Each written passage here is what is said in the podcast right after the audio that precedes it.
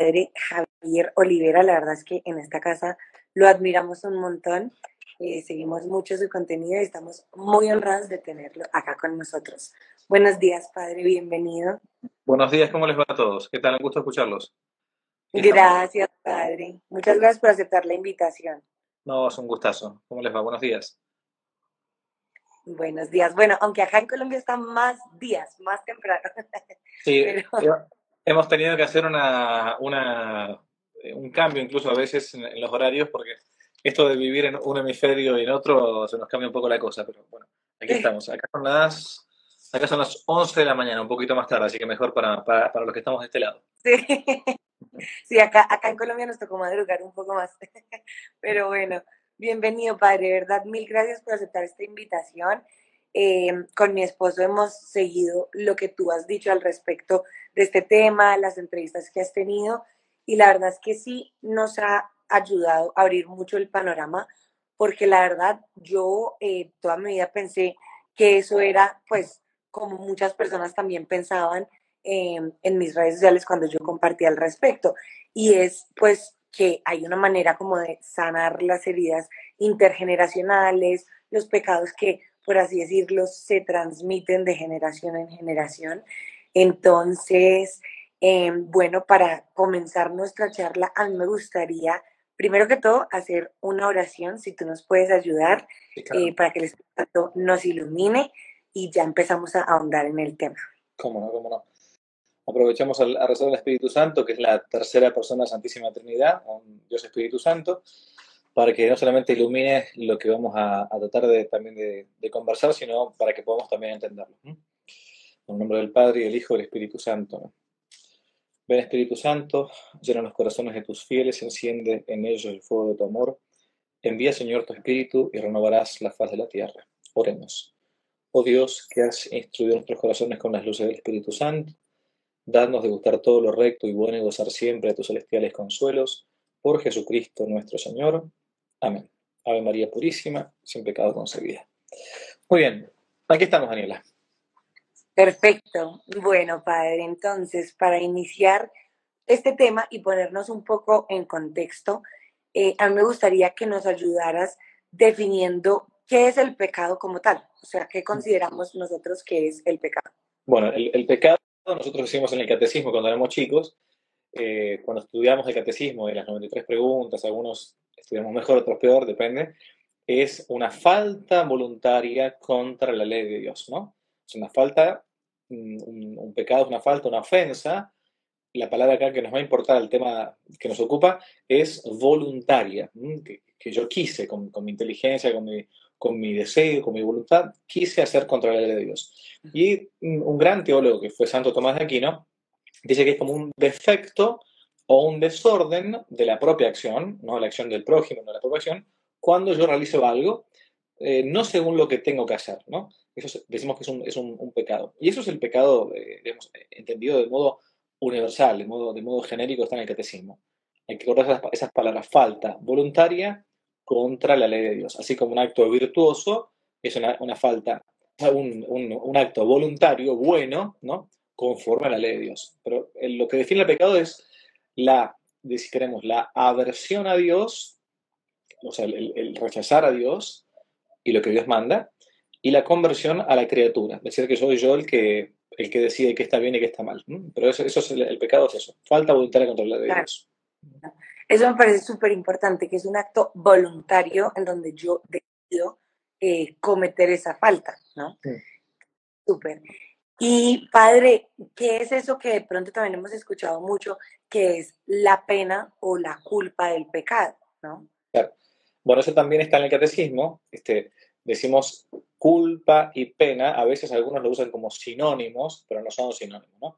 La culpa es esa ofensa que yo realizo voluntariamente contra una ley, sea una ley natural, pongámosle, eh, sea una ley eh, positiva, si yo cruzo un semáforo en rojo y está penado en mi país, bueno, cometo una culpa, tengo, tengo culpa de eso, ¿no? Si lo, hice voluntariamente, ¿no? O puede ser contra la ley divina, ¿no? Yo, este, por ejemplo, no sé, eh, robo algo sabiendo que está mal y voluntariamente lo hago sabiendo que es bien del prójimo, bueno, entonces posea una culpa por esos actos, ¿no? Bien. Ahora, por ejemplo, un niño puede tener culpa de haber matado a otro, pero no necesariamente recibir una pena. Ojo con eso. O sea, no toda culpa genera una pena, ¿no? Entonces, yo puedo hacer cosas, si soy un mayor de edad en mi país, por ejemplo, y entonces, bueno, eh, cometo un delito desde el punto de vista jurídico, ¿no? Acá yo hablo como, más como abogado que como sacerdote, que como cura, ¿no? Entonces, no toda culpa posee una pena, ¿sí? Ahora, la pena, en cambio, es lo que se recibe a partir de una culpa, normalmente, en orden a reparar ese daño cometido. Si yo soy mayor de edad y entonces pasé un semáforo en rojo y sabía que eso era así, o debía saberlo, porque la ley se presume, la ley positiva se presume conocida, decimos, bueno, me va a venir una pena por esa culpa que yo he tenido, digamos, lamentablemente. Entonces, toda, eh, toda pena normalmente viene de una culpa, salvo el pecado original, vamos a ver enseguida, aunque no toda culpa engendra necesariamente una pena, ¿no? Entonces, pena y culpa son dos cosas distintas. Si queremos resumirlo para plantear lo que dije, es la, la, culpa es aquella ofensa voluntaria que yo hago y la pena es lo que recibo en base a, esa, a ese acto que yo, que yo cometí, lamentablemente. ¿Sí? Más o menos eso. Claro, claro, claro, espectacular.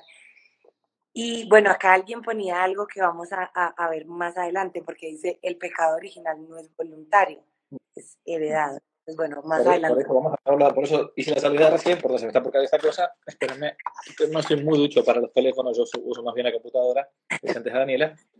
Este, pero bueno, son las cosas, son las cosas de nuestra edad ya. Tranquilo, tranquilo, perfecto. Eh, bueno, padre, como que para empezar ya a meternos en este terreno, Em, de, la sanación intergeneracional y todo esto, eh, ¿nos podrías decir entonces ahora la diferencia entre el pecado y las heridas, ¿no? Porque así como tenemos esta distinción entre culpa y pena, pues también supongo yo que debe haber una distinción entre pecado y heridas. Exactamente. O sea, en, todo pecado normalmente hay una herida, ¿no? Pero no toda herida tampoco engendra un pecado. Esto es importante que uno que vaya, vayamos, digamos, hablando con tranquilidad y vayamos haciendo un, razonamiento mental. O sea, todo pecado, hay, en todo pecado hay una cierta herida, ¿no? Pero no en toda herida hay un pecado. El pecado, decíamos antes recién, que es una falta voluntaria contra la ley de Dios, ¿no? Y, en cuanto tal, es un desorden de la criatura contra el Creador, una, desobediencia, un, un mal infligido a la naturaleza divina, en el caso del pecado, por un desorden, por una, por una rebeldía del hombre hacia Dios. Y en ese sentido, se puede decir que hay una herida en todo pecado, ¿no? O un daño a Dios. Se habla así por analogía. Cuando, cuando somos chicos y le decimos a, a los niños, este, bueno, cuando cometes un pecado, desobedeces a tu mamá, a tu papá, es como si estuvieras clavándole una astillita, ¿no? A Jesús de vuelta en la corona, ¿no? De la corona de espinas le, estás haciendo daño a Jesús, ¿no? Bueno, lo decimos de modo análogo, nuestro Señor Jesucristo ya padeció por nosotros, nos salvó hace dos mil años, ¿no? Pero hay un cierto daño al Creador, una ofensa, porque yo, yo me rebelo, entonces puede haber en, toda, en, todo pecado hay una cierta herida, pero también, principalmente, en todo pecado hay una herida contra uno mismo. Cuando yo cometo pecado, me hago daño a mí mismo, por ese desorden que, que conlleva. Ese, ese, el pecado es como salirme del eje, salirme de la, de, lo que yo, de lo que me corresponde. Cuando, cuando yo peco incluso solitariamente, me hace mal, ¿no? Con un pensamiento, con un acto, me quedo enojado, me quedo con ira, me quedo con deseo de venganza, ¿no?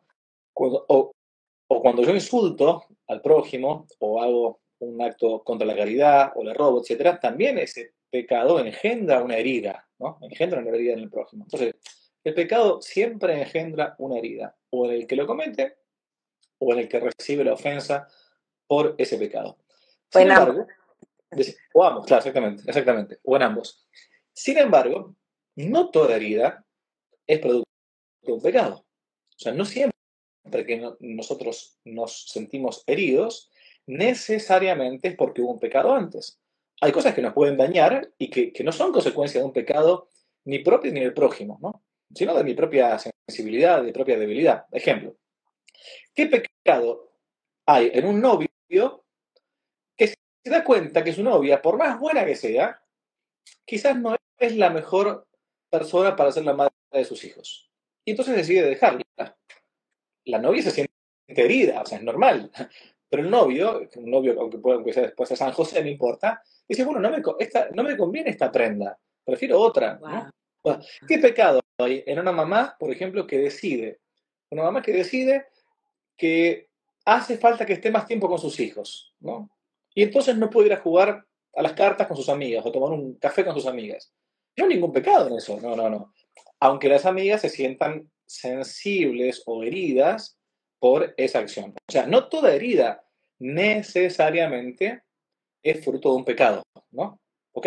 Ahora, vamos al tema más que nos ocupa, o sea, en cuanto a las acciones de los antepasados, ¿no? Claro que podemos sufrir ciertas consecuencias de actos de nuestros papás. Es cierto, o sea, hay consecuencias que nosotros nos, han, nos pueden dañar o nos pueden hacer bien, ¿no? Ejemplo, si, si tú fueras hija de Elon Musk o de Rockefeller, ¿no? probablemente no tendrías ningún tipo de preocupación en el ámbito económico, ¿no? Porque tienes un, una herencia de un antepasado que hace que en ese ámbito uno se sienta más tranquilo, ¿no? Claro. Hagamos de cuenta que por un segundo nomás que el dinero fuera un bien, ¿no? Que, no siempre, que, no siempre, lo es, más bien es una preocupación, ¿no? Bien. Lo mismo sucede con el mal. Si provengo yo de una familia violenta y de pequeño he visto violencia verbal, violencia física, violencia contra la mujer, esos pecados de nuestros papás, ¿no? Ese hábitat, ¿no? Puede, puede, y, no, y por eso las palabras son precisas, puede, y no es que debe siempre, darme a mí ese hábitat, me puede dar hábitos malos, ¿no? Es decir, si no corregimos esos hábitos que uno vio en su momento en el hábitat de la casa, pueden hacerme a mí ser un hombre violento, ser un hombre este, em, medio bestial y todo lo demás. O sea, pero siempre hay que tener en cuenta esto, que ese pecado que puedo cometer yo, o ese acto virtuoso que puedo, que puedo realizar yo también, es propiamente y de modo libre hecho por mi libertad. Soy yo.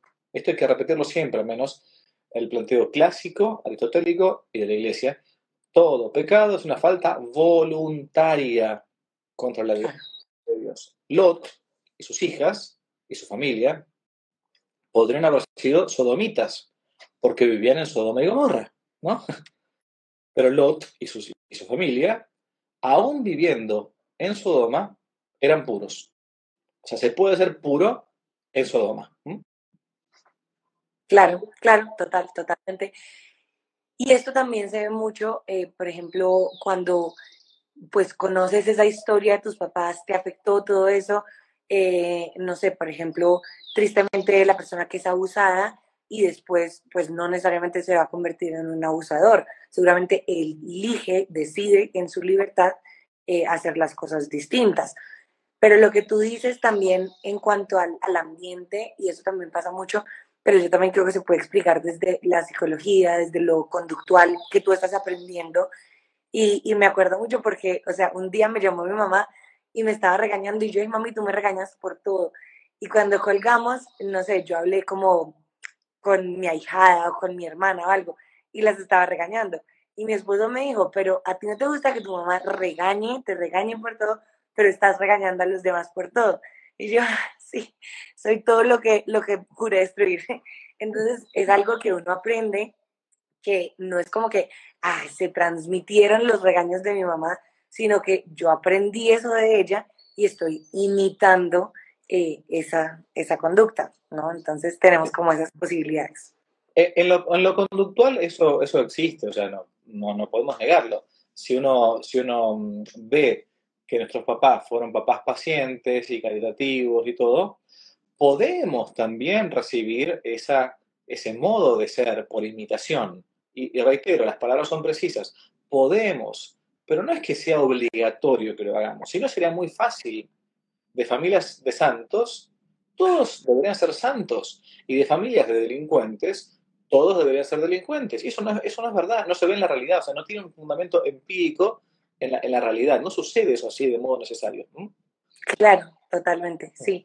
Y bueno, todo esto nos da paso eh, a, que, a que ya ahondemos en ese tema, ¿no? O sea, ¿a qué se refieren esas ideas de sanación intergeneracional, de sanación de pecados intergeneracionales o de heridas intergeneracionales del árbol genealógico? O sea, hay como muchos nombres, ¿no? Y creo que dependiendo de, de la religión o de la comunidad, de lo que sea, se hablan de, de distintos nombres, pero todo esto hace parte de esas heridas como de, de sanar esos, esas, esos errores que cometieron tus antepasados. No en línea directa como lo de los papás, o sea, no es que mis papás fueron ricos o fueron pobres o fueron pacientes o fueron eh, impacientes, sino todo, ¿no? O sea, como un linaje.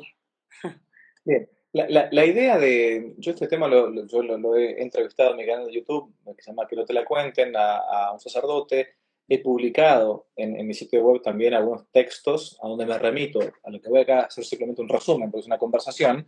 Este, em, la idea del tema de la sanación intergeneracional o la curación intergeneracional, al parecer proviene de un médico, un tal doctor Kenneth McAll, nació en 1910, murió en año 2001, Era un médico terapeuta, un misionero anglicano que nació en China y que estudió medicina en Edimburgo, en el Reino Unido y que estaba bastante, pero bastante influido por el pensamiento chino, ¿no? Y él, con, sus análisis, con sus experiencias, concluye que habría una conexión entre enfermedades, entre las enfermedades y las fuerzas del mal, así de modo genérico. La terapia, este doctor, la, la, la McCall, la, como la combinó con tradiciones aprendidas en Oriente por prácticas médicas y concluyó que los espíritus ancestrales, muy comunes en China hablar de los espíritus ancestrales, yo he tenido sacerdotes amigos que son misioneros en China y se le, coloca un, incienso este, a, los, a los antepasados, los espíritus de los ancestros. Esos espíritus ancestrales, dice él, producen o producirían un, o, o jugarían un papel fundamental en las enfermedades somáticas de los descendientes. Bien.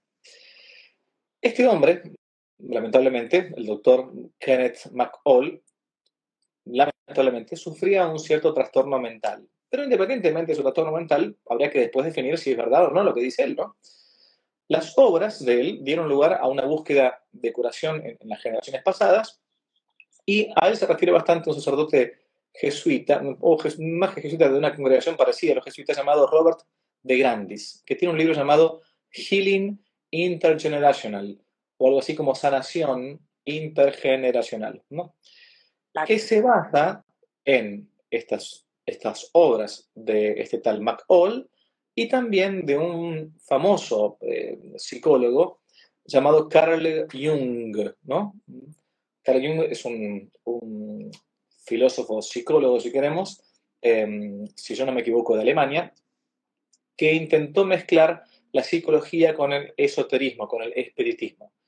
Las obras de Carl Jung en ese ámbito, por las dudas, porque seguramente uno va a preguntar, fueron condenadas por la Iglesia en un documento llamado Jesucristo portador del agua viva, una reflexión cristiana acerca de la New Age, de la nueva era, del Consejo Pontificio para la Cultura y el Diálogo Interreligioso. Entonces, esta mezcla de esta obra de Carl Jung, por un lado, más el padre de Grandis, que siguen al doctor Kenneth McAll hacen una especie de conjunto de lo que se va a ser la teoría de la práctica de la sanación intergeneracional.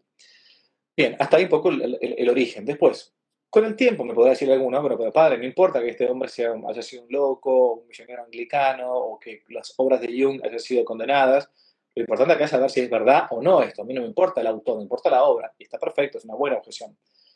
¿De dónde surge todo esto en los últimos años? En los últimos décadas, o si queremos, mm, decenios, eh, el siglo, a principios del siglo XX y sobre todo a, mediados del siglo XX, algunos grupos de ciertos círculos carismáticos asociados a las misas de sanación o oraciones de curación, comenzaron a plantear este tema de los que había pecados generacionales o sanaciones intergeneracionales. De hecho, en Internet apareció muchísimo, hay un montón de este tema. ustedes pueden buscar oraciones de sanación, en fin, bueno, todo esto un poco mezclado. Bueno, la primera cosa que hay que decir es que ni siquiera autores, sacerdotes, aún carismáticos, serios, nunca van a hablar de la palabra pecado intergeneracional, porque eso no, no existe en la iglesia. El único pecado que se hereda, decimos nosotros, es el pecado original, que aún así se llama pecado por analogía, porque no lo cometimos nosotros, ¿no? Recibimos nosotros un pecado heredado, como de fábrica, ¿no? Por eso, aún el catecismo de la Iglesia Católica, al pecado original le dice que es un pecado por analogía. ¿Por qué? Porque vamos al principio de la charla, de la conversación. Pecado de falta voluntaria. Como yo no cometí el pecado original, ¿no? decimos que es pecado de modo análogo, recibido, heredado, no cometido. Bien, ok.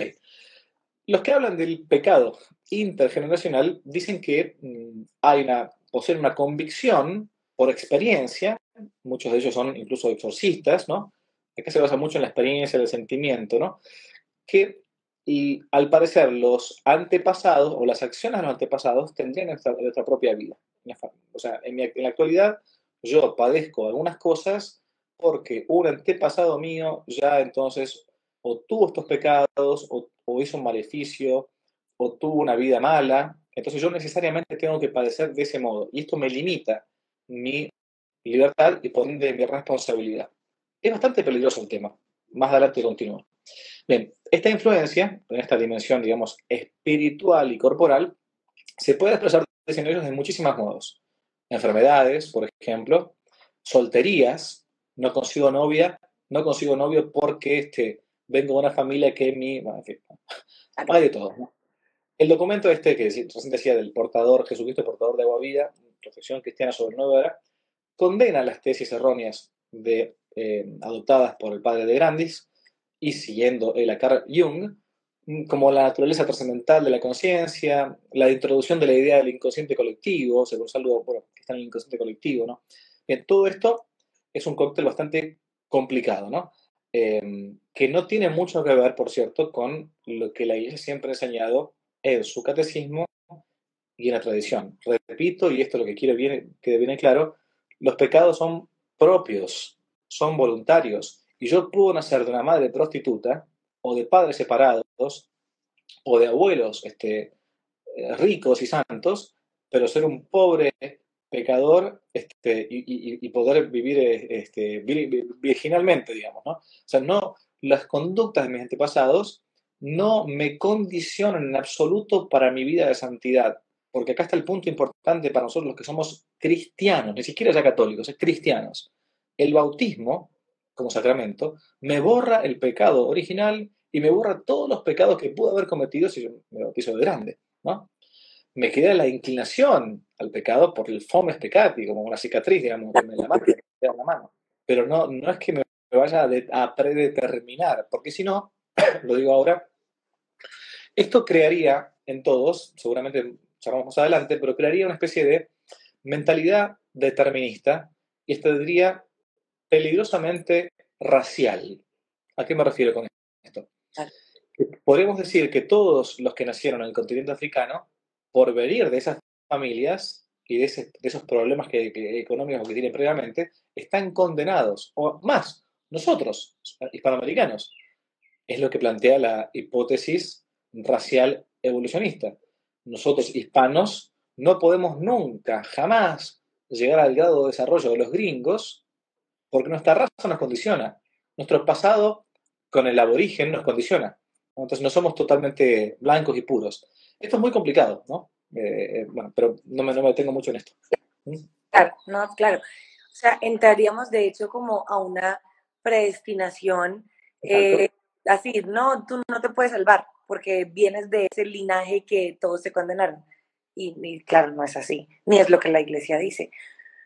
Entonces, bueno, eh, recopilando, o sea, todo esto se empezó a permear en la iglesia católica eh, a partir de, pues, este sacerdote que empieza a ver esas ideas de Carl Jung, que empieza a tomar lo otro del misionero anglicano, pero entonces la iglesia, o sea, ya dijo necesariamente que, o sea, que condenaba eso, que no estaban bien esas ideas de Jung ni, ni pues de este sacerdote, ¿no? Pero, o sea, nosotros como católicos que tenemos la tradición apostólica, pues tan importante en, en, en, nuestra fe, ¿no? ¿Qué podemos eh, decir al respecto, por ejemplo, de los padres de la iglesia? Porque tú dices que esto lo, lo empezó a hablar el misionero anglicano alrededor de, no sé, del siglo pasado, entiendo yo. Entonces, o sea, si tenemos 2023 años de, de tradición apostólica, de sucesión apostólica, padres de la iglesia, eh, entonces, pues qué dijeron los padres de la iglesia al respecto o no hablaron de esto, pues porque vemos los documentos antiguos y todo y no hay, mejor dicho, eh, algún papa que haya hablado de esto antes o que haya dicho sí, además del pecado original se heredan los otros pecados, o sea, como que qué podemos ver en esa eh, historia de la iglesia. para mí todo esto llega, o sea, con, con, primero también hay que preguntarse por qué llega todo esto al día de nosotros, ¿no? a, mi entender, simplemente esto llega con, y reitero, para mí, con las mejores de las intenciones, a partir de nuevas corrientes eclesiales. Yo no estoy diciendo que esta gente sea mala per se y esté buscando, no, no, para nada, ¿no? Estas corrientes nuevas eclesiales, a partir de la década de los 60 del siglo pasado, que es eh, la llamada en la iglesia la renovación carismática, ¿no? Que, por cierto, está muy cercana, o estuvo muy cercana, a ciertos movimientos pentecostales, protestantes, pentecostales, que hablan de una especie de nuevo Pentecostés en la iglesia, hay que renovar la iglesia de ese modo. Algunos plantean que, malamente, o sea, equivocadamente, que la iglesia, a partir del siglo V, cuando se formó parte del, Imperio Romano como religión oficial, como si se fuera, se hubiera estatizado, digamos, ¿no? Es que empezó a perder los dones, los carismas que los primeros cristianos tenían, ¿no? y que entonces poco a poco se fueron abandonando y que ahora, a partir de la experiencia carismática, se estarían redescubriendo. ¿no? Bien, mm, todo esto surge no tanto a partir de un sano discernimiento, sino más bien una especie de cuestión sentimental, experiencial. Cuando uno le pregunta a esta gente, te van a decir, bueno, que yo sentí eso, yo siento que esto viene de tal cosa, yo experimento que esto viene de tal cosa, ¿no? Pero cuando uno va a los principios lógicos, se bueno, a ver, ¿y qué sucede en otros casos? Gente que también vienen de una familia donde su papá fue masón, por ejemplo. Pero el tipo es perfectamente católico, santo, no tiene ningún problema. ¿Qué, qué, sucede en una familia que, que, su papá fue un abusador, un borracho, este, un, mentiroso, un, jugador? Eh, pero en la vida de los santos tenemos, ahora después charlamos un poco de eso, hay, hay santos que no, no, tuvieron ningún tipo de, trauma, digamos, ¿no? de problema. Y otras personas sí, pero este punto. Si uno quiere hablar desde el punto de vista científico, o sea, realmente con, con la realidad de las cosas, no se puede hablar con seriedad de esto. En algunos casos puede ser que no tenga em, la, la, posibilidad de, de, repetir los errores de los pasados, de, los padres o de los antepasados, y otros no. Y otros es simplemente una simple coincidencia de que si mi padre fue bueno este, jugando al fútbol y quizás capaz que también yo pueda jugar, bueno, bien o no, no, no, no, es, no es obligatorio que los hijos de Messi sean otros Messi, no, no, no, no, no es obligatorio esto, ¿no? Bien, ese ruido en la iglesia comenzó a hacerse con el tema de la famosa sanación intergeneracional, principalmente a partir del año 2007, ¿no? Y preocupado por este tema, la conferencia episcopal francesa, los obispos de Francia, un obispo muy bueno de Corea del Sur, escribieron dos documentos bastante extensos, al menos alertando ya en el 2007 y condenando la postura de la famosa sanación intergeneracional o de los pecados ancestrales o lo, que fuera. Más adelante, en el año 2015, en un documento aún mucho más preciso, va a ser lo mismo la Conferencia Episcopal Polaca de los Obispos de Polonia. Bien, algunos, algunos plantean que a partir de este documento del año 2015 de la Conferencia Episcopal Polaca, la Sagrada Congregación para la Doctrina de la Fe, en un documento titulado Juvenescit Ecclesia, o sea, la Iglesia se rejuvenece, que habla sobre los movimientos carismáticos, sobre los nuevos paradigmas eclesiales de ciertas congregaciones, etc. Algunos dicen que cuando sacó este documento la Iglesia, Juvenescit Ecclesia, habría estado corrigiendo la declaración de la Conferencia Episcopal Polaca, francesa y de este obispo coreano.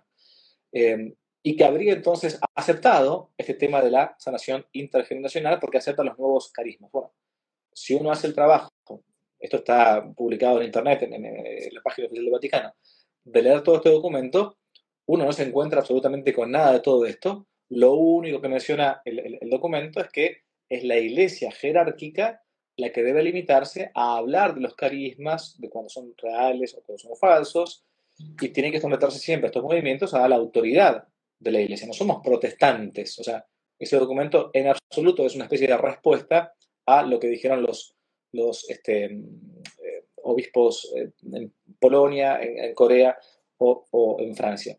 Respecto al tema de la patrística, de, los padres de la iglesia, yo eh, digo, hago el llamado al desafío, si queremos, que busque alguno en el Miñe, que es el famoso, los famosos tomos de la de patrología de Miñe, donde uno jamás va a encontrar nada parecido a esa frase, ni sanación intergeneracional, ni pecados ancestrales, ni mucho menos. O sea, la patrística siempre conteste, siempre clara con que el único pecado que se hereda es el pecado original, y aún así llamado pecado por analogía, reitero, porque no fue un pecado que cometimos, sino que recibimos nada más. ¿no? Y uno dirá, pero yo me río porque a veces dice uno, padre, ¿dónde, ¿cuándo la iglesia ha condenado, por ejemplo, este, no sé, em, la, iglesia, por ejemplo, nunca ha condenado la ideología de género en una encíclica, pero en todos los principios, la iglesia nunca ha condenado el matrimonio igualitario, mal llamado. La iglesia nunca ha condenado la pedofilia en un documento así estricto, pero surge de los principios elementales del catecismo. Porque mañana va a decir, este, no sé, pongámosle, la inteligencia artificial, que está ahora de moda, ¿no? Dice, bueno, la inteligencia artificial, o, algo que ya existe, más, fácil, la, manipulación de embriones, ¿no? No hay un documento, eh, digamos, una encíclica al menos de la Iglesia Católica que diga, bueno, acerca de, los, de, la, de la manipulación de embriones, ¿no? Pero yo no puedo decir que porque la Iglesia no ha condenado de modo específico en un texto magisterial un tema, esté entonces aprobado. No todo lo que no, todo lo que no está prohibido está permitido. A mí me, causa un poco de, gracia todo esto. Y muchos se escudan en la Biblia, obviamente. Sí, sí, no, total. Y pues para hablar presente de la Biblia, pero antes eh, un comentario también que decía, los santos tampoco han hablado de eso. O sea, si nosotros nos remitimos, no sé, San Agustín, a Santa Teresita del Niño Jesús, a San Alfonso eh, Ligorio, todos hablan mucho como de, sus pecados propios y de esa tendencia que tienen a la concupiscencia. O sea, los mismos santos, ¿no? Que eran, mejor dicho, o sea, una cosa loca, eh, pero ellos no están diciendo, claro, es que como mi papá, o sea, San Agustín, cuando habla del papá, por ejemplo, eh, que dice, no, pues sí, mi mamá oraba mucho por él, oraba mucho por mí, pero San Agustín nunca se excusa en sus propias faltas por haber visto al papá cometer faltas. O sea, Nunca. San Martín de Porres es hijo de padre ilegítimo, o sea, de, padre de una relación adulterina. Y San Martín de Porres llegó a ser santo. O sea, no, no dijo, ah, no, momentito, mire, porque mi padre fue un, adúltero y, me tuvo a mí con mi madre en una relación este, extramatrimonial. Don Bosco es un hombre que quedó este, solo, sin su papá, porque se murió y no tuvo ningún, tampoco ningún trauma, era un hombre bastante complicado. Este, eh, las mártires, las primeras mártires del cristianismo, eran todas hijas de padres paganos y murieron dando su, propia, su propia vida por la, por la fe. O sea, este, eh, sí, ciertamente uno puede recibir ciertas inclinaciones o hábitos de nuestros padres, como decíamos antes, pero uno puede recibirlos, aceptarlos o rechazarlos, ¿no? Tanto lo bueno como lo malo. Pero lo otro es plantear una especie de predeterminismo em, que, que, que anula, al final de cuentas, o desresponsabiliza nuestros actos humanos, ¿no?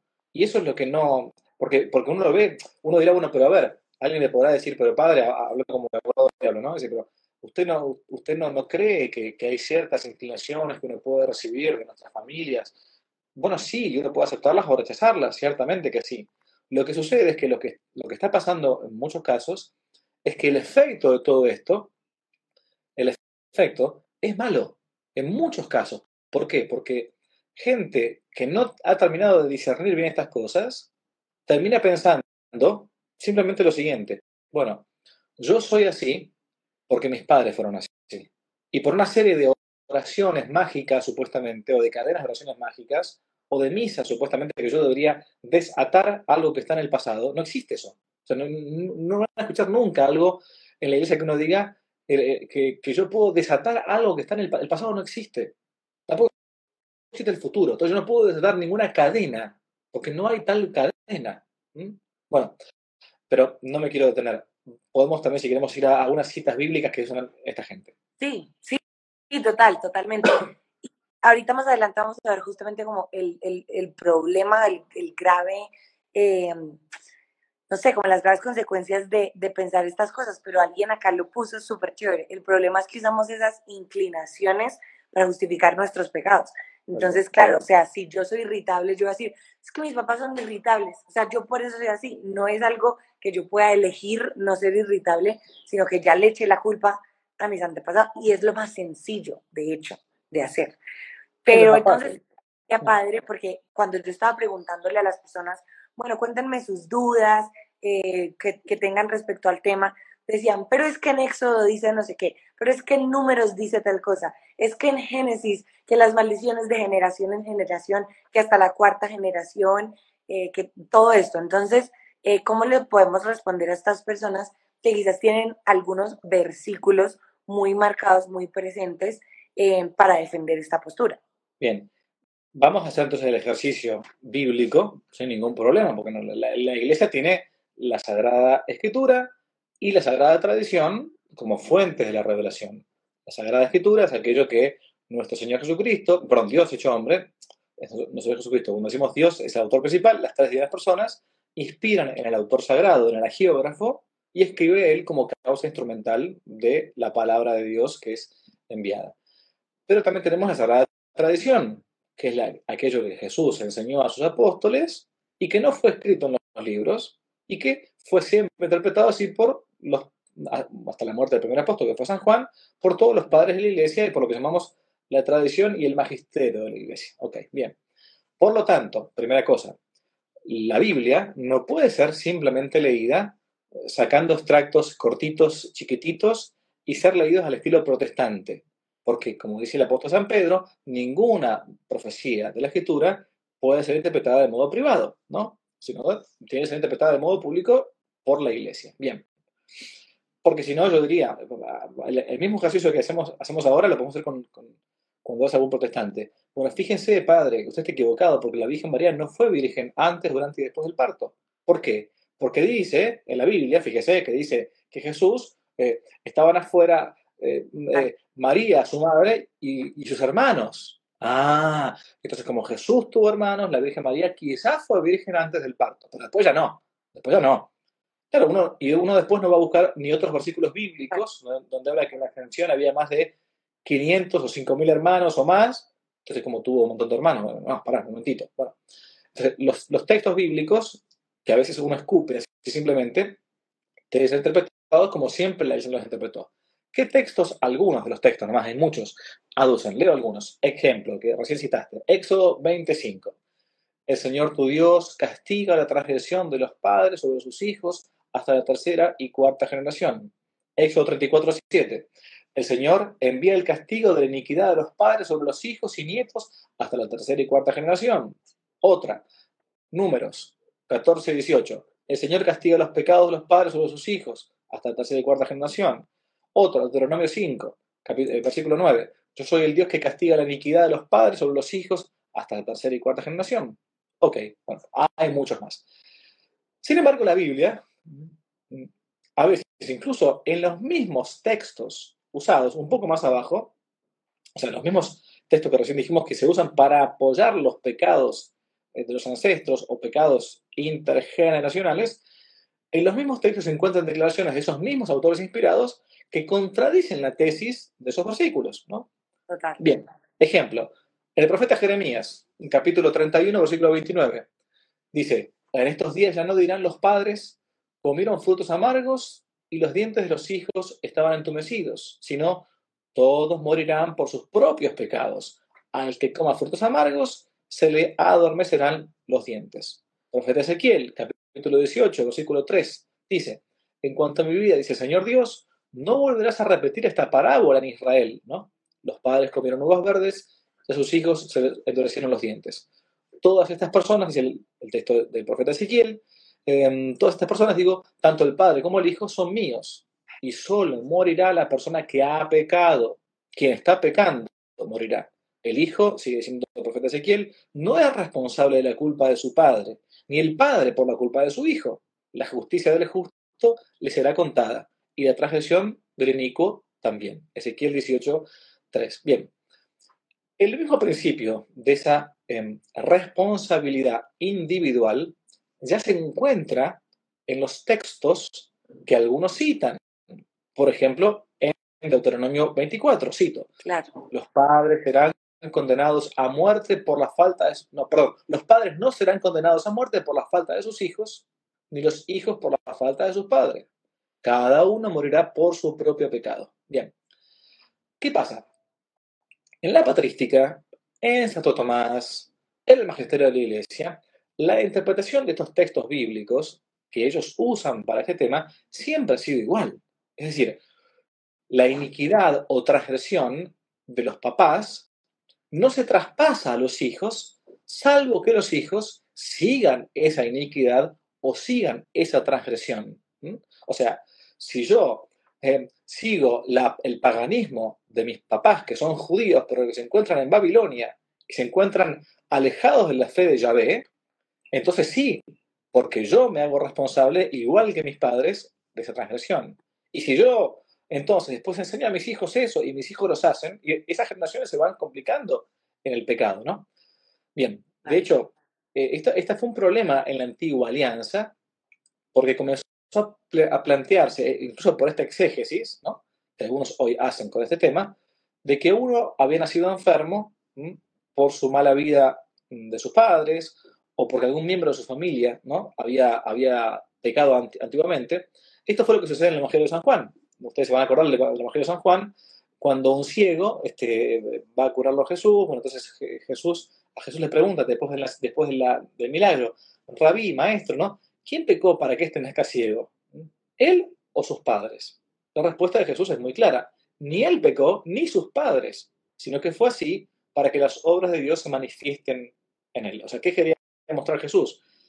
Jesús quería mostrar la distancia de vincular una enfermedad física corporal de un niño, de un joven, con el pecado de sus abuelos, de sus padres. Algunos pecados engendran en nosotros una enfermedad. Si yo, a partir de hoy, empiezo a ser borracho, y tengo el vicio del alcohol, probablemente me engendre, me, agarre cirrosis, mi pecado, entonces destruye mi organismo, me, enferma, ¿no? Bien, el tema es que estas citas bíblicas que decía yo antes que están usando, o que algunos usan, que tratan de dar apoyo a esto de la sanación intergeneracional, muchas veces se usan al estilo protestante, digamos, ¿no? Y no haciendo una exégesis católica como siempre se ha hecho en la iglesia, ¿no? Bueno, esto hay que, esto hay que decirlo, hay que hacer esa exégesis a lo católico, ¿no? Totalmente, claro. Y pues de ahí también el, dicho eh, de un verso sin contexto es un pretexto. O sea, yo puedo tirar versículos, pero pues no estoy viendo el contexto completo. Padre, bueno, ya antes de que se nos vaya a, acabar el tiempo, yo sí te quiero preguntar acá, eh, como mal dicho, ahogada del diablo, con las personas que me ponían ejemplos puntuales en las preguntas y de hecho que acá también han, escrito mucho. Bueno, pero entonces, si no se heredan los pecados, pero tampoco las consecuencias de los pecados, entonces, ¿por qué hay familias que tienen el mismo patrón de comportamiento? O, por ejemplo, entonces, está, está muy presente eso, la soltería, ¿no? Entonces, no, ninguna se casó, soy una maldición, o, entonces no es que el papá fue infiel, entonces a la hija le fueron infiel y entonces a la nieta le fueron infiel, todo esto es culpa del abuelito que fue infiel. O, o, no es que resulta que la mamá de ella dañó el matrimonio y la otra no conocía ese pecado de la mamá, pero también dañó el matrimonio de otra persona. O sea, como que todas estas conductas eh, que, que se repiten en familias ni siquiera habiéndolas visto, o sea, por ejemplo, el caso de, no, es que la mamá dañó a la familia y ella nunca supo, ella nunca se enteró, pero después ella dañó a la familia de alguien más. Eh, o no, ella nunca supo, él nunca supo que su papá era borracho, pero después él también fue borracho. Es como que todas estas conductas la gente empieza a decir, ¿cómo me vas a decir que no estamos heredando las consecuencias de los pecados si la historia y repitiendo de generación en generación. Bien, bien. Hay, hay varias cosas mezcladas, lo que, lo, que dijiste, ¿no? Bueno, pero vamos a, vamos a intentar este, A ver, eh, la iglesia nunca planteó que uno eh, eh, pueda recibir el pecado de otro. Cada pecado es personal. Esto, esto es primera cosa que decirlo, ¿no? hay, que, hay, que, repetirlo todo el tiempo. Cada, yo me hago cargo de mi propio pecado, ¿no? Punto. Entonces, yo, si yo peco es porque yo quise pecar, nadie me hizo pecar. Aún, aún estando obligado y, para cometer el peor de los pecados, yo puedo decir que no, y no lo hago, punto, ¿no? O sea, el pecado es personal. Por lo tanto, el pecado nunca puede transmitirse, salvo, dijimos, el pecado original, que decimos que es un pecado no cometido, heredado. Ok, perfecto. Lo que sí podría llegar a transmitirse, como dijimos antes, lo de la culpa y la pena, es alguna consecuencia de nuestros pecados. Ejemplo, si mi padre fue un jugador, a ver, es muy sencillo esto, y este, se jugó todo el dinero en el casino, ¿no? Yo, yo y mi madre y mis hermanos recibimos la herencia de un pecado, la herencia mala, o sea, me dejó en la ruina, ¿ok? O sea, no, no, eso no, no, por eso, uno, hay consecuencias de nuestros pecados para nosotros y probablemente también para otros, para el entorno. O sea, no, no, uno no puede negar esa realidad, ¿no? Pero que yo reciba una, una, una, una no herencia, en este caso, porque no recibo la herencia del, por el casino, ¿no? De mi padre, no me convierta a mí en un jugador necesariamente, ¿ok? Entonces, bien, yo creo que estas consecuencias de los pecados de otros se pueden transmitir, como dicen algunos, por tres vías, ¿no? una que podría ser una vía, llamémosle, genética, corporal, corpórea.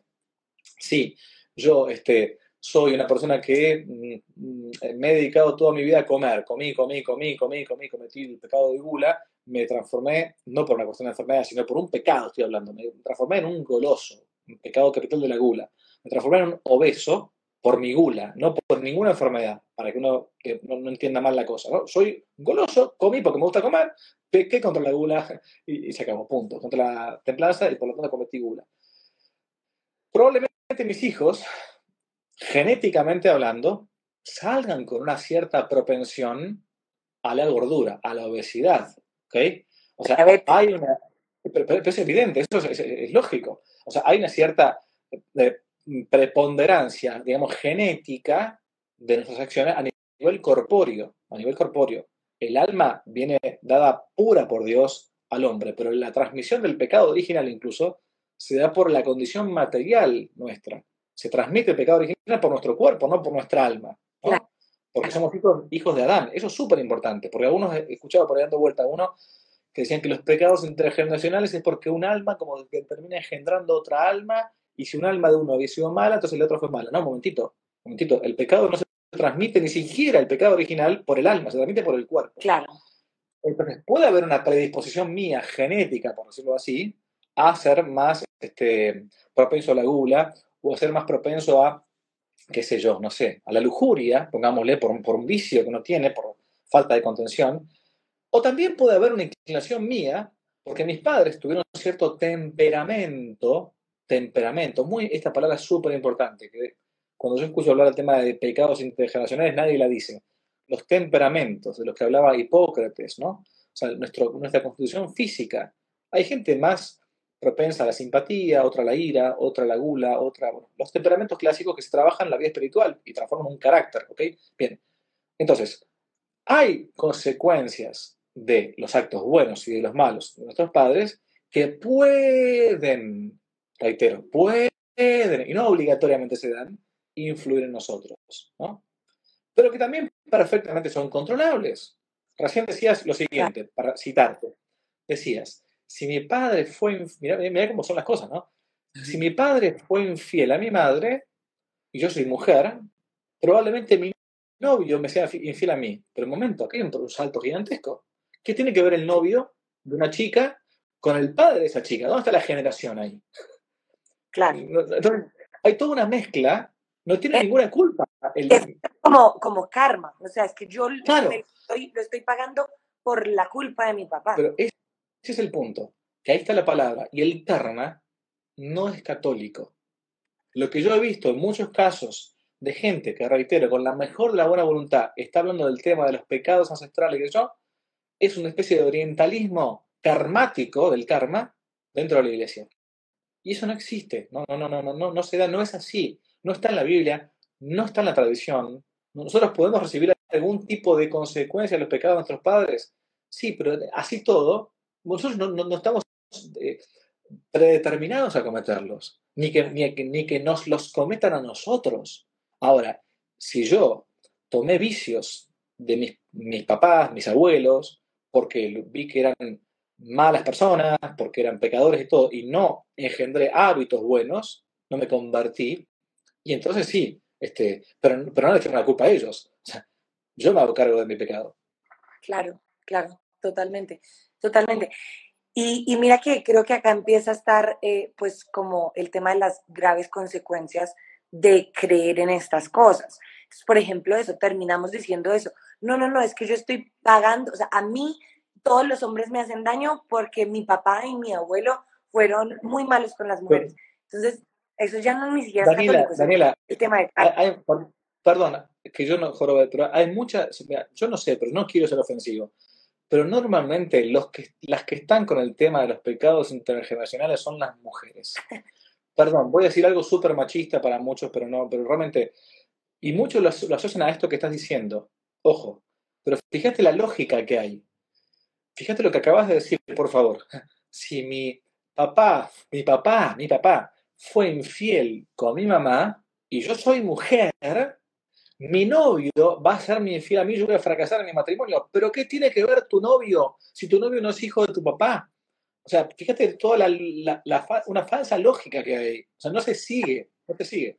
Claro. Total, total. Y, y, un engaño y una manera como de, de pronto de yo empezar a justificar las razones por las cuales yo estoy eligiendo mal a los hombres.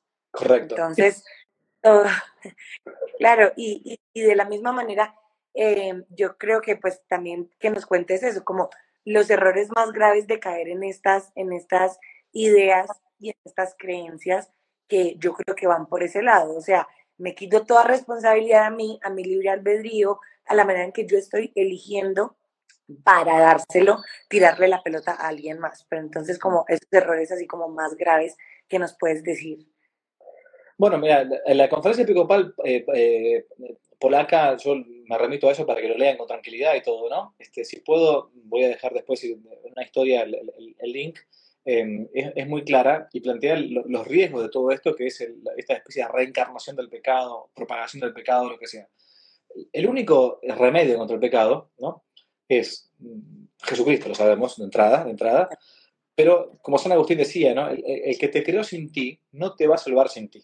El que te creó sin ti no te va a salvar sin ti. O sea, no te va a salvar ni siquiera la imposición de manos, ni siquiera una oración repetida hasta la generación número 15, no te va a salvar este, una misa este, de, de, sanación. O sea, te va a salvar solamente, solamente tu voluntad de querer ser santo. La voluntad o la santidad radica en nuestra propia voluntad de querer o no acercarnos a Jesucristo. Entonces, nuestra vida de virtudes, nuestra conversión, nuestra vida ascética, o sea, dejar la vida de pecado, dejar mi mala inclinación, la que sea, la que, la que haya yo recibido por cultura, porque nací en un lugar feo y bueno, entonces me, me, hicieron este, escuchar este, desde chiquitito música, reggaetón este, del malo, entonces yo tengo que estar todo el tiempo tratando de purificar mi, memoria auditiva de todo esto, con toda la cosa sexual que está dando vuelta, hasta una cosa mala que yo ya he visto. Miren, no, nosotros, nuestra vida de conversión eh, no, no, no, no, depende necesariamente de nuestras familias, ni de nuestros papás, abuelos o ancestros. Eh, eh, si no, a ver, reitero, la inmensa mayoría de los santos que no nacieron de buenas familias, tendrían que estar condenados a una especie de karma y nunca se hubiese podido santificar.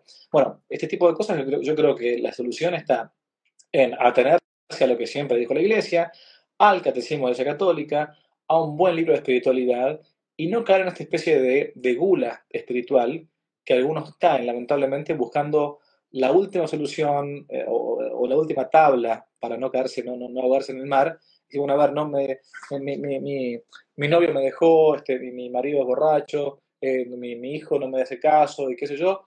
Y bueno, y, hay veces que, puede ser que sean por haber imitado cosas de antes, pero muchas otras es porque yo quizás no eduqué bien a mis hijos, no elegí bien a mi marido, este, me puse de novio con un, con un tarado que, se basó por ahí. Y bueno, entonces seamos, hagámonos cargo de los, de los actos también, ¿no? Claro, y mira que para mí eso nos lleva al, grave error y el más, o sea, el peor error puede ser buscar eh, esas soluciones donde no están. Entonces, yo no me pongo a decir, de pronto yo fui, pues, eduqué muy mal a mis hijos. No, es que mis papás, es que mis abuelos, es que no. O sea, me quito la responsabilidad individual y, si yo no encuentro eh, la raíz del problema, pues nunca lo voy a poder solucionar, ¿sí? Si yo no digo, ok, ¿cómo voy a eh, a reencaminar a mis hijos, cómo voy a esto, y solo le echo la culpa a los demás, pues realmente nunca voy a poder hacer algo eh, por salir de ese error, por salir de esa, de esa falta, de esa culpa, ¿no? Entonces, eh, lo mismo, o sea, si, si, yo creo que si me quedo pensando, no es que mi familia todas son solteras, no es que mi familia todos les han sido infiel, no es que mi familia, de, de hecho yo, o sea, no sé, de pronto en la psicología también se puede decir como, programa al cerebro. Entonces yo busco ese, esa persona que me va a responder a ese patrón de comportamiento que yo tengo en la cabeza. Y entonces inconscientemente empiezo a buscar a alguien que me sea infiel, a alguien eh, que no quiera una relación seria conmigo, todo esto. O sea, como que la raíz del problema debería ser yo con mi libre albedrío, cómo eh, pues elijo bien, cómo decido bien, cómo busco la santidad independientemente de, las, de los patrones que ya han repetido en mi familia. Y algo también muy chévere que, que me decía mi esposo cuando yo le, le mostré, por ejemplo, esto de, de las familias que, que no, pero es que las situaciones se repiten y todo esto, aun cuando no conozcan como que ese mismo pecado. Me decía, bueno, por ejemplo, la situación hipotética de una mujer que dañó un matrimonio, se quedó con ese hombre y la hija también dañó el matrimonio, se quedó con el hijo del hombre de otro matrimonio, nunca supo lo de su mamá, nunca nada, pero probablemente la manera en que la mamá la enseñó sin decirle, tú le tienes que quitar el, esposo a las mujeres, fue, por ejemplo, diciéndole, hija, tú luchas por, por lo que tú quieres, tú luchas por los hombres, si tú quieres algo, tú vas por eso. No tenía que decirle necesariamente, tú dañas los matrimonios, pero la manera en que la crió eh, hizo que ella pues cometiera esos mismos errores de, de, la mamá simplemente por la crianza que tuvo. Entonces puede ser lo mismo, por ejemplo, en, los casos de soltería. Si tú ves entonces las, las mujeres de esa familia, no, no, no, nosotras somos autosuficientes, no necesitamos un hombre, todo, pues eso se crea en tu, en tu inconsciente y tú vas a crecer diciendo, yo no necesito un hombre, yo no necesito una relación, el matrimonio es una cosa, eh, eh, es un contrato eso no sirve para nada, eso no. Entonces tú quedas como que con esos pensamientos y al no cambiar como esa manera en que, en que, en que te criaron, no cuestionarla, no ir más allá, pues terminas cometiendo esos mismos patrones que aprendiste, que no necesariamente era eso, te vas a quedar soltera de por vida, sino que tú respondiste a la crianza que, que obtuviste. Sin Sí, sí, e, e, e, incluso algunos plantean en el tema de las formaciones intergeneracionales, lo que sea, eh, que hasta podría haber una especie de maldición de parte del demonio hacia una persona, hacia personas, hacia lugares. Bueno, a ver, la cosa es muy sencilla. La, la, la, misma maldición que puede haber o la misma infestación diabólica de un lugar, la iglesia tiene un ritual para, por ejemplo, exorcizar lugares, ¿no? tienen potestad para eso algunos sacerdotes o depende de los casos, bueno, no, no, no entro en el punto. Pero aún así, la persona no es una casa, la persona tiene libertad y aún así en, un, en un proceso existe todavía el margen de libertad. O sea, no, no, no, no es porque yo esté, esté procedido voy a, voy a necesariamente pecar con mi voluntad. No, no, Dios no, no, permite, no ha permitido ni siquiera que, que el, demonio pueda meterse dentro del alma para mi propio, para determinar mi propio libre, libre albedrío. O sea, acá, acá voy al punto. Existe en estos casos eh, una especie de, determinismo tremendo que termina como, como, efecto, como efecto de lo que estamos diciendo, por querer mm, anular de algún modo la responsabilidad de los propios actos. Yo quiero, eh, quiero terminar con una frase, no sé, si, no sé si tenemos tiempo todavía para el, para, el, para el vivo de Instagram, porque no tengo idea cómo funcionan estas cosas, si podemos seguir hablando todavía, pero quiero leer una, bueno, como se corta, se corta. Eh, una, una, frase muy cortita de como, termina la, la, declaración de la conferencia episcopal polaca sobre este tema al hacer una especie de resumen de, de, de, lo, que, de lo que puede implicar todo esto. Cito. Dice así la conferencia episcopal de Polonia en 2015. La reencarnación del pecado, dicen ellos, o la propagación del pecado a las generaciones sucesivas, enseñada por los seguidores de la curación intergeneracional, no tiene justificación ni en las escrituras, ni en la tradición, ni en la enseñanza de la iglesia. Sigue diciendo, este tipo de ideas infundadas son muy peligrosas para la vida espiritual de los fieles y la doctrina de la iglesia misma. Promocionarlos conduce a una especie de calmar o silenciar las conciencias al transferir la responsabilidad de sus errores, pecados y maldades cometidos a las generaciones anteriores. Esto, termina diciendo, libera al creyente de la vigilancia, de estar vigilantes, ¿no? Total. Que se convierte en fuente de más pecados. Yo, soy así porque me, hicieron así, ¿no? pasa. Mientras tanto, un cristiano debe caracterizarse por la actitud de vigilancia constante, como se ha dicho siempre en la carta a San Pedro. Y cita primera de Pedro, capítulo 5. Sé sobrio, mantente despierto, tu adversario, el demonio, anda rondando como león rugiente buscando a quien devorar.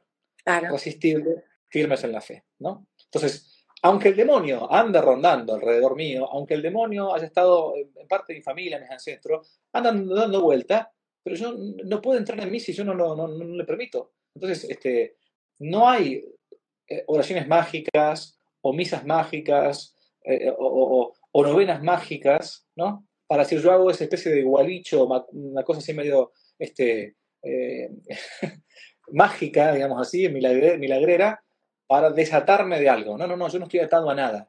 En todo caso, estoy atado a Jesucristo, ¿no? Que es lo único que mantiene firme. Claro, total.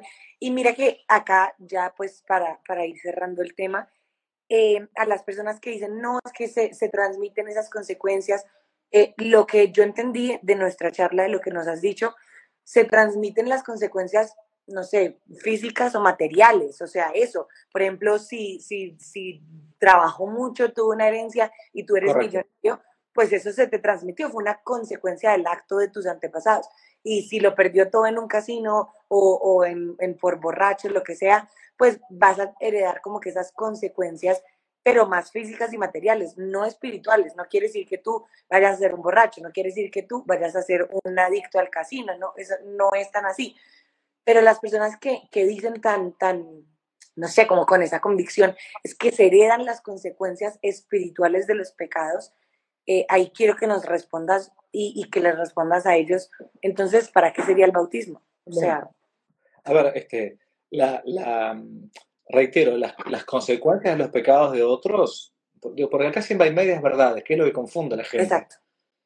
Hay cosas que son ciertas y cosas que están erradas. Y esto, esto es lo que confunde al, alma nunca le atrae la mentira, le atrae lo que tiene de verdad algo, ¿no? Claro. Entonces, ¿qué, atrae de verdad todo esto? Bueno, que yo de algún modo estoy a veces quizás em, padeciendo o realizando cosas que mis padres hicieron, que mis abuelos hicieron, porque yo tengo, tengo, después me doy cuenta con el tiempo que hicieron eso. Bueno, a ver, puede ser que yo haga cosas iguales que ellos, sí, buenas y malas, las dos cosas, no solamente las malas, ¿no? A ver, entonces, eh, lo, que uno puede heredar, para resumir, es no solamente la parte material, como diciendo si soy hijo de Rockefeller o Elon Musk, tengo una fortuna gigantesca, también yo puedo tener una cierta tendencia hacia cosas buenas o malas. Si mis padres fueron atletas, probablemente yo tenga un físico más este, propenso al, deporte. Pero si mis padres fueron unos sedentarios totales, y quizás no sea tan así. Pero eso no me va a convertir a mí en un atleta o en un no atleta si yo me muevo o no me muevo, ¿ok? Eh, eso, es muy importante. También en el plan que queremos genético tenemos una cierta eh, predisposición, como decíamos antes, a la, obesidad o a, una enfermedad física también, bien, ok. Ahora, el bautismo, el bautismo, hablando del alma, ¿no? para, para ser concreto, el bautismo me borra a mí el pecado original, que en todo caso sería el único pecado intergeneracional que recibimos de, de algún modo, podríamos llamarle pecado original, porque todas las generaciones de Adán y Eva hasta, adelante, hasta ahora, aún siendo paganos, lo hemos recibido. Pero se nos borra con el sacramento del bautismo, que es el único necesario para poder entrar al cielo, que no nace del agua. El Espíritu Santo no puede entrar al reino de los cielos sin nuestro Señor Jesucristo. Bien, nos queda en todo caso la, inclinación hacia el pecado, el fomes peccati, la cicatriz, que depende de mi cultura, de mi hábitat familiar, ¿no?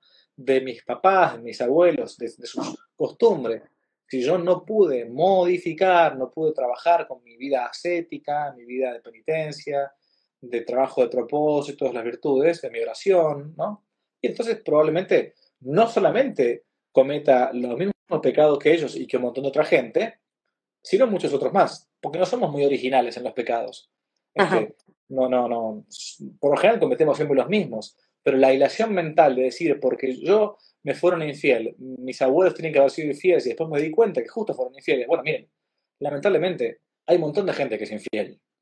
Y eso no, eso no es obligatorio que se transmita por, por, por eh, un montón de gente que es mentirosa. Entonces, bueno, y, no significa que yo soy, porque soy mentiroso yo, si me pongo a buscar, seguramente en mi familia tiene que haber habido este, ladrones, borrachos, este, de todo tipo. Pero eso a mí no me convierte en eso. Claro, total, totalmente. Y bueno, ya para finalizar, padre, tengo dos preguntitas más. Eh, la primera es, ¿qué podemos hacer eh, dentro de, de, la iglesia, lamentablemente, que se ha permeado tanto esta, estas creencias? ¿Qué podemos hacer con sacerdotes, comunidades, eh, no sé, parroquias, todo esto que, que practiquen este tipo de, de, de, creencias, que lo digan, que lo tomen así como, como ley? Y, y, pues, no sé, por ejemplo, que estén celebrando ese tipo de misas, eh, de, de, sanación del árbol genealógico, todo eso, ¿cómo sería nuestro actuar eh, cristiano respecto a eso? O sea, ¿debemos decir algo? ¿No debemos decir nada? ¿Debemos alejarnos de esa comunidad? ¿Alejarnos de esa parroquia? ¿Cuál sería el, el actuar correcto? Bueno, miren, yo, primera, primera cosa es que yo creo que nuestro pueblo perece eh, por falta de formación, ¿no? En gran parte, en gran parte. Entonces, la gente no, reitero, no por malicia, ni mucho menos, ni siquiera tampoco los sacerdotes, porque yo conozco buenos sacerdotes que están con el tema este, que a mi humilde entender es porque se han embarcado en una especie de movimiento, por lo general, carismático, pero no importa si carismático o no, da lo mismo, que, bueno, han visto que a alguna gente les hizo bien y todo, porque, pero, pero no porque algo a alguien le haga bien necesariamente es verdadero o es doctrina de la iglesia, porque puede ser que a mí me haya hecho bien por otro motivo, por mis oraciones, o por mi sugestión, o por lo que sea. Bueno, Entonces, a, la, a la pregunta, primero formarse, a ver, ¿qué cosa ha dicho la iglesia? ¿La iglesia ya lo ha aceptado esto o no lo ha aceptado? ¿O está en estudio? Bueno, todavía no lo ha aceptado, pongámosle que esté en estudio, pero al menos si vemos que dos conferencias episcopales, la polaca, la francesa, este obispo que decíamos Corán y todo, ya han escrito de modo muy claro, muy sencillo, yo lo he publicado, este, está publicado en internet en mi sitio, en varios lugares, bueno, eh, bueno, al menos informarse, ¿no? Porque uno después no puede decir en conciencia ante Dios, ah, yo no sabía, no, no, no, si uno está viendo esto, bueno, al menos fíjese, este, no, no, no, después obra en consecuencia en su conciencia. La segunda cosa, repetir siempre lo mismo. No hay pecados que se transmitan. El único pecado que uno posee es el que uno cometió. El único pecado, a su vez consecuencia más bien de pecado que se ha transmitido por herencia y no cometido es el original. Punto. Cada uno es responsable, hágase cargo de su propio cuerpo, de su propio cuero, digamos, ¿no? somos lo que somos, es lo, que hay, decimos. Bien. ¿Qué hacer con esta gente, con estas comunidades? Bueno, si es un sacerdote, si son laicos, mostrarle estos documentos. Decir, mira, a menos esto no parece que esté, al menos de modo pacífico, aprobado por la Iglesia.